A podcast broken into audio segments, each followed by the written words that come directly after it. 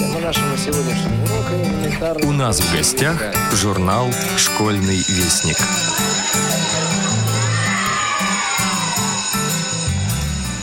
Здравствуйте, уважаемые радиослушатели. У микрофона Юрий Кочетков. Прослушайте, пожалуйста, анонс журнала «Школьный вестник» номер 10, октябрь. Напоминаю, что полное содержание журнала вы можете найти на сайте s-вестник.ру.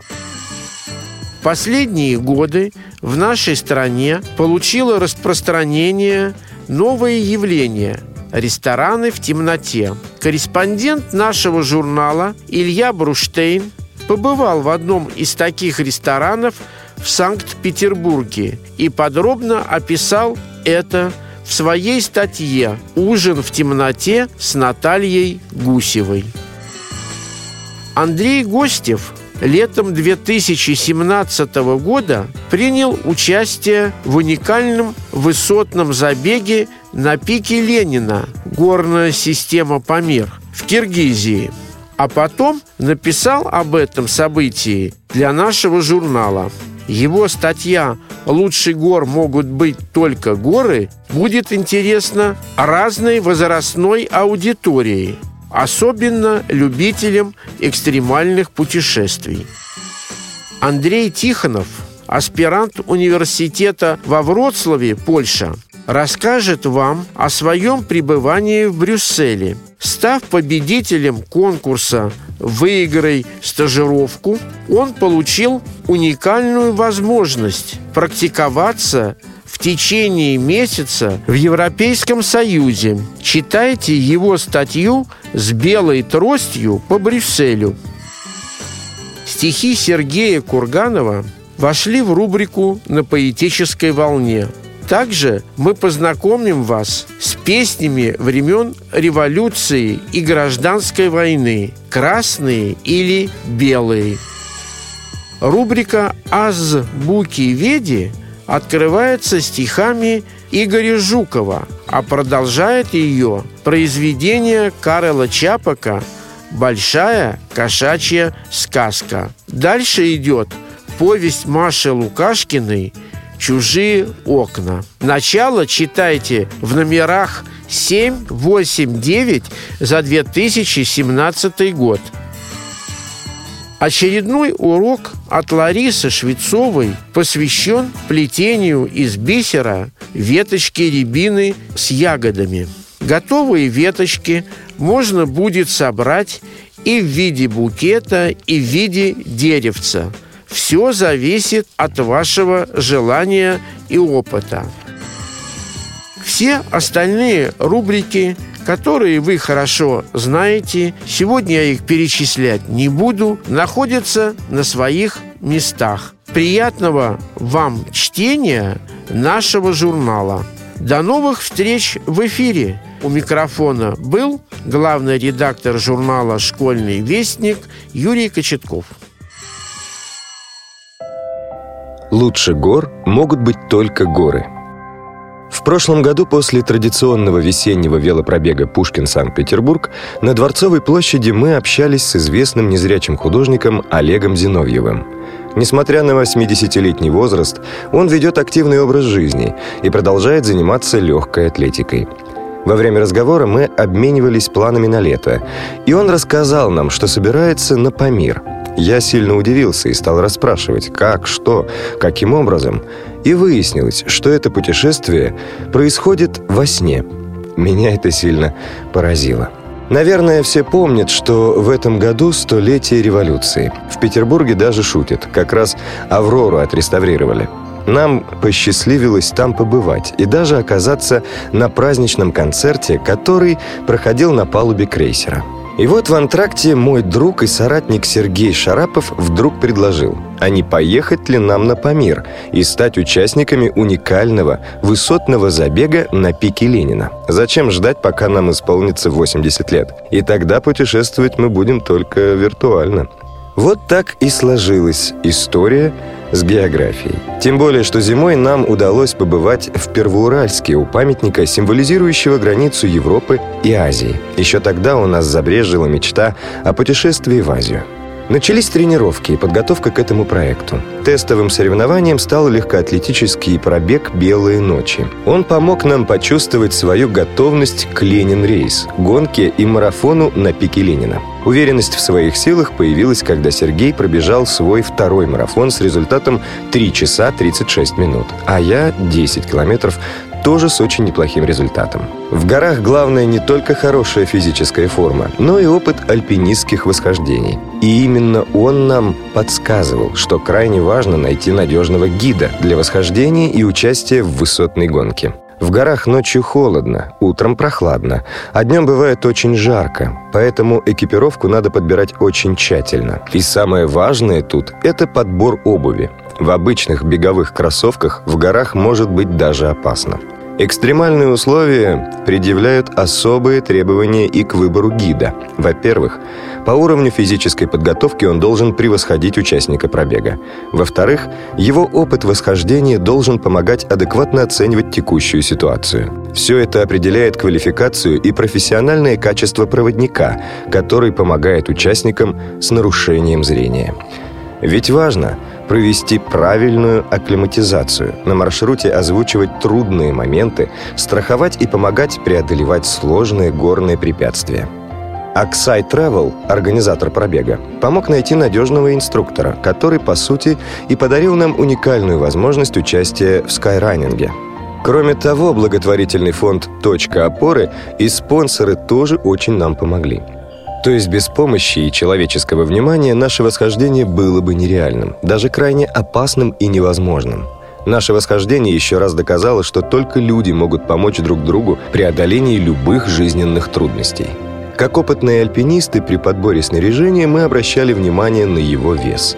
Мы уже знали, что в горах лишние килограммы в рюкзаке отнимают много сил. Кроме того, в аэропорту за лишний вес багажа придется доплачивать. Однако во время регистрации внимательная сотрудница аэропорта определила, что мы спортсмены, а значит, помимо веса багажа мы можем бесплатно провести еще 20 килограмм спортивного инвентаря. Этим мы, конечно же, воспользовались на обратном пути, взяв домой традиционные киргизские сувениры, вкуснейшие дыни-торпеды.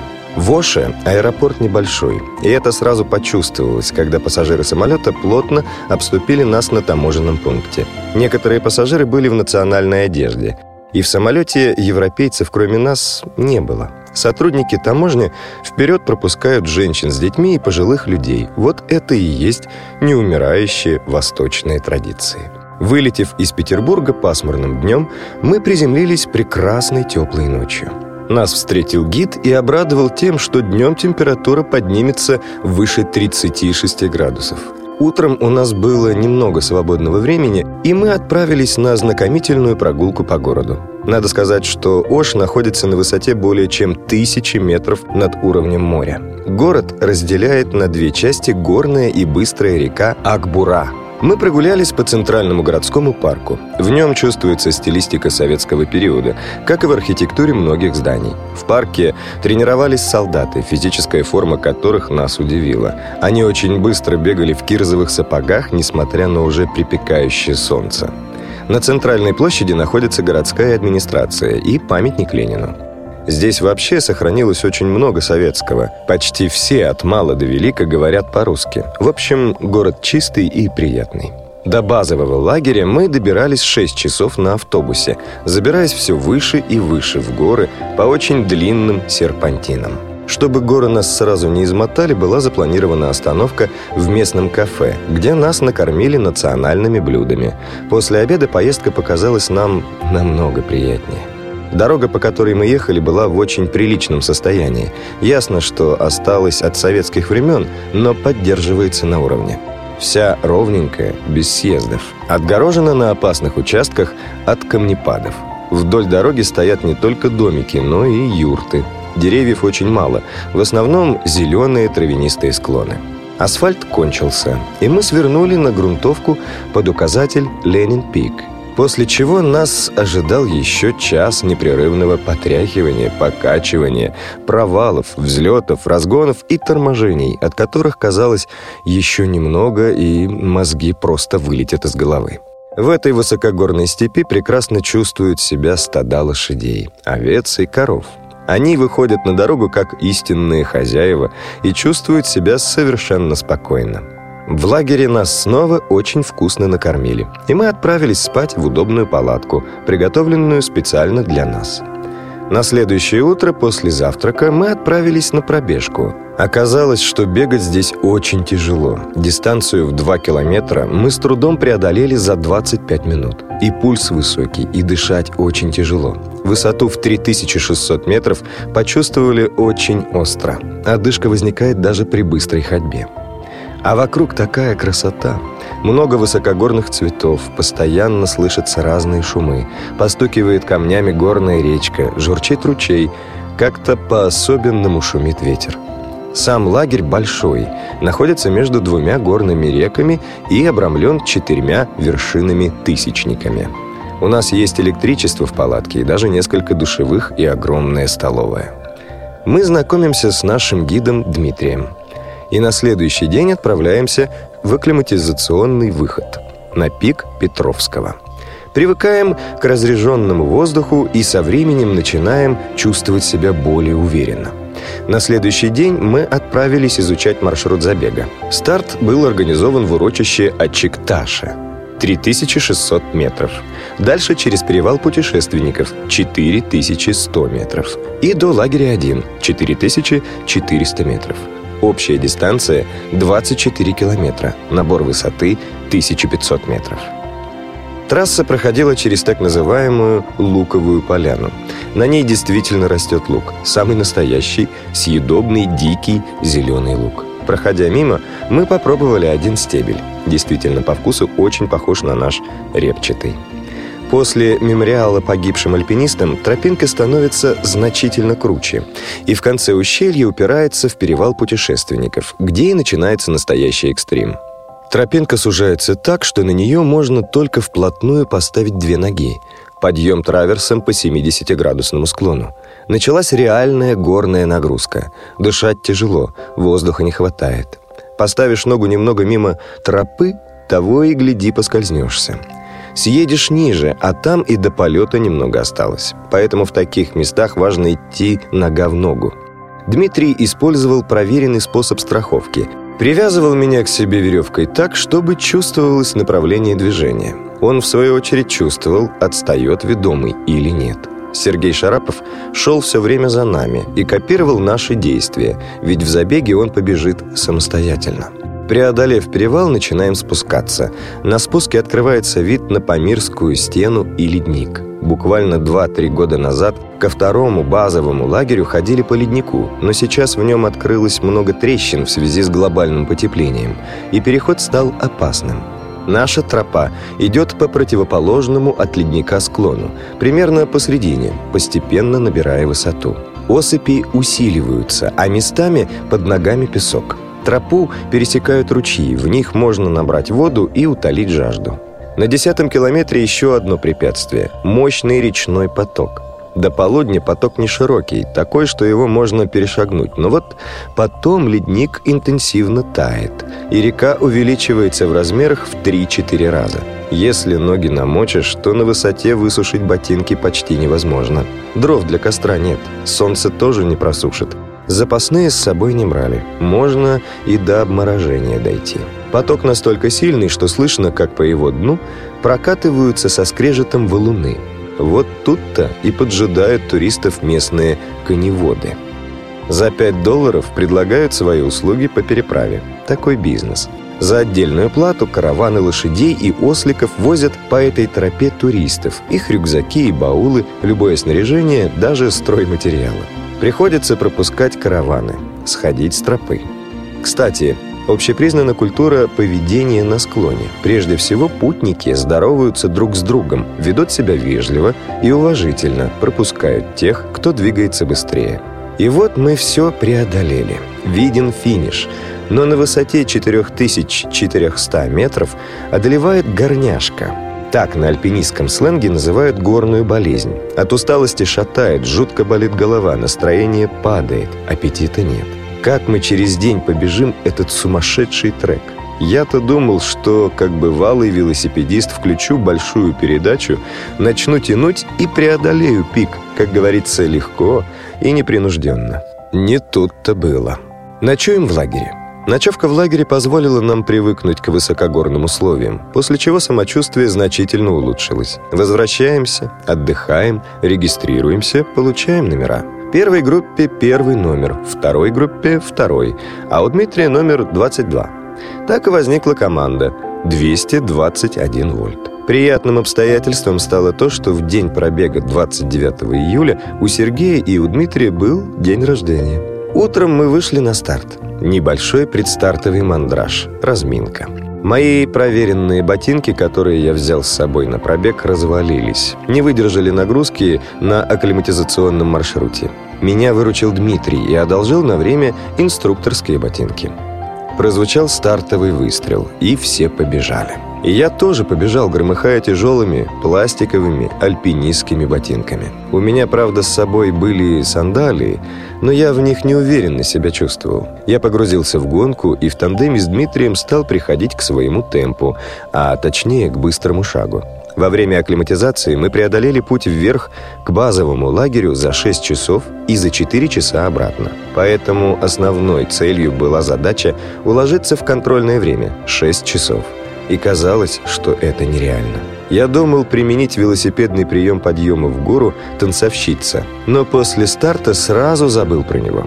Я так был увлечен гонкой, что окружающее меня волновало мало, хотя трасса проходит в красивейшем месте – на контрольных пунктах особенно запомнились вкуснейшая горная вода, на другом – компот из шиповника и на промежуточном финише – обалденные арбузы. Оказавшись в 11.47 в базовом лагере на высоте 4400 метров, возникла уверенность, что мы в контрольное время уложимся и, что важно, распределить свои силы, чтобы сделать это. И вот мы понеслись галопом, несмотря на пару падений, которые немного сбавили мой пыл и заострили внимание на безопасности. По-настоящему прыжком веры стала переправа через расширяющуюся на глазах реку. Судьи пытались сбросить в реку камни, но их тут же сносило потоком. Все мне помогали понять, что нужно делать и как нужно прыгнуть, чтобы попасть на другой берег. Я нащупал трекинговыми палками правильную стартовую позицию и вложил все оставшиеся силы в этот бросок. За два километра до финиша прибежал Сергей, который начал меня подбадривать. На финише вообще весь лагерь за меня болел, встречал меня и воодушевил на ускорение. Однако за 30 метров прямо на дороге стоял осел, которого пришлось оббегать на остатки своих силовых возможностей. Я уложился в 6 часов 7 минут. В горах много удивительного. Трудно сразу оценить расстояние. Когда после дня отдыха мы отправились на восхождение на близлежащие горы, мне казалось, что они совсем рядом, можно дойти за 10 минут. А оказалось, что шли мы почти час – Начинаешь подъем, вот вроде бы вершина совсем рядом, а поднимаясь, осознаешь, что до нее ой как далеко. А вокруг открываются невероятные панорамы и потрясающие просторы. В этот раз мы освоили новый прием спуска с горы, который альпинисты называют лифт. Он используется на осыпной каменистой поверхности, по которой ты начинаешь спускаться как будто на горных лыжах. Это позволяет очень быстро сбрасывать высоту и экономить много времени. Главное – это техника выполнения.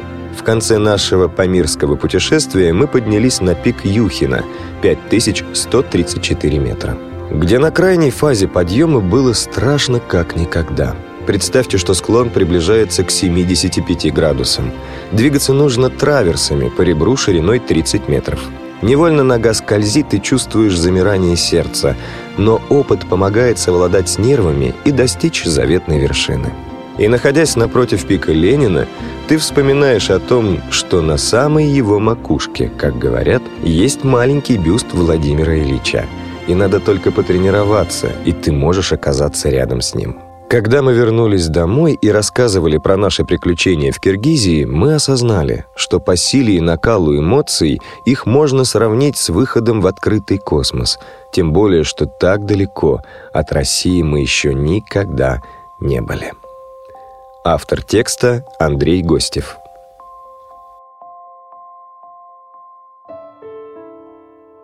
С белой тростью по Брюсселю – в хорошем настроении после удачного дня я вышел из автобуса номер 21 и начал искать тростью скамейку на остановке, так как она служит отправным пунктом моего ежедневного путешествия до дома. Не успел я начать маневр по переходу проезжей части, как ко мне тут же подошел мужчина и предложил помощь. Говорил он по-английски с явным арабским акцентом. Мы вместе пересекли опасную зону и попрощались, пожелав друг другу хорошего вечера. Я направился в маленький магазин, в котором с трудом договорился с продавцом, объясняя, что мне нужна газированная вода и знаменитые брюссельские вафли. Он говорил только по-французски, а мои познания языка трех мушкетеров ограничиваются лишь скудным набором банальных фраз. Тем не менее, добившись своего, я вернулся домой с покупками. Там меня встретил лепет маленького чернокожего и кудрявого человечка – я снимаю комнату в квартире, хозяйка которой имеет африканское происхождение. Да, это столица Бельгии, Брюссель. Я учусь на втором курсе аспирантуры университета города Вроцлава, который находится в юго-западной части Польши. Предметов в моей университетской программе немного, но, как известно, аспиранту времени всегда не хватает. Надо и в научных конференциях принимать участие, и статьи писать, и занятия со студентами проводить. И что самое главное, диссертационную работу писать. В начале 2017 года интернет поделился со мной информацией о конкурсе «Выиграй стажировку», который был объявлен депутатом Европейского парламента от Польши Мареком Плюрой. Условия участия в конкурсе были стандартные. Заполнение анкеты с личными данными, написание эссе на тему судьбы Европейского Союза, перечисление личных заслуг и достижений. Награда победителям конкурса «Стажировка в течение месяца в Европейском парламенте». Электронная почта доставила мою заявку в офис депутата в городе Катовице, что находится на юге Польши. Позже она же принесла мне известие о том, что меня приглашают принять участие в финале конкурса и побороться за титул победителя. 12 студентов и аспирантов собрались, чтобы выполнить несколько заданий и пройти собеседование на польском и английском языках. Ко времени моего обращения с руководительницей офиса депутата в Брюсселе я уже был так утомлен всеми этими конкурсными хлопотами, что совсем позабыл об условиях официального обращения и говорил с ней, как будто мы были давно знакомы и почти болтали за чашкой кофе. Однако через две недели она же сообщила мне, что необходимо купить билеты и найти жилье в Брюсселе. Одним словом, я прошел конкурс и надо готовиться к стажировке. Столица королевства Бельгия – большой, динамичный город с развитой инфраструктурой и с населением свыше двух миллионов человек разных национальностей, культур и религий. Девиз этого города по-немецки звучит так «Einigkeit macht stark» – «Сила в единстве». В Бельгии три официальных языка – французский, нидерландский и немецкий. В Брюсселе работает много неправительственных и государственных организаций, которые помогают людям с инвалидностью стать полноценными участниками жизни и быть счастливыми. Я должен был ехать один, поэтому начал поиски учреждений, готовых поддержать незрячего искателя приключений в абсолютно незнакомом месте. Удалось установить конструктивный контакт с организацией, занимающейся реабилитацией людей с нарушением зрения. Получив гарантию, что по прибытии у меня будет несколько занятий с инструктором пространственной ориентировки, я почувствовал себя спокойнее. На второй день моего пребывания в Брюсселе, в котором всегда вкусно пахнет картофелем фри и горячими вафлями, инструктор ориентировки, говорящая на трех языках, провела со мной первое занятие. Оказалось, что мой маршрут не такой уж и сложный. До парламента можно добраться автобусами с одной пересадкой, а обратная дорога еще легче. Тот самый автобус номер 21 и от остановки до дома минут 10 со средней скоростью незрячего пешехода. Нескольких часов занятий с инструктором мне хватило, чтобы в выходные я уже тренировался ходить по этому маршруту самостоятельно. Самые увлекательные приключения были у меня на общественном транспорте. В автобусах, которые обслуживает фламандская фирма, нет голосовой информации, поэтому надо обращаться к пассажирам.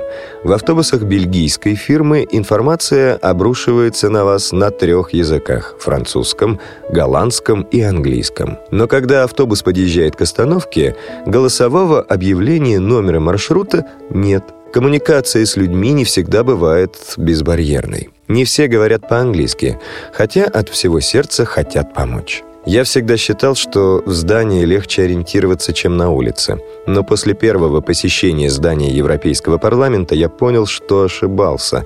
Парламент располагается в семи зданиях, которые объединены переходами. Здесь есть все – офисы всех 751 депутата из 28 стран Евросоюза.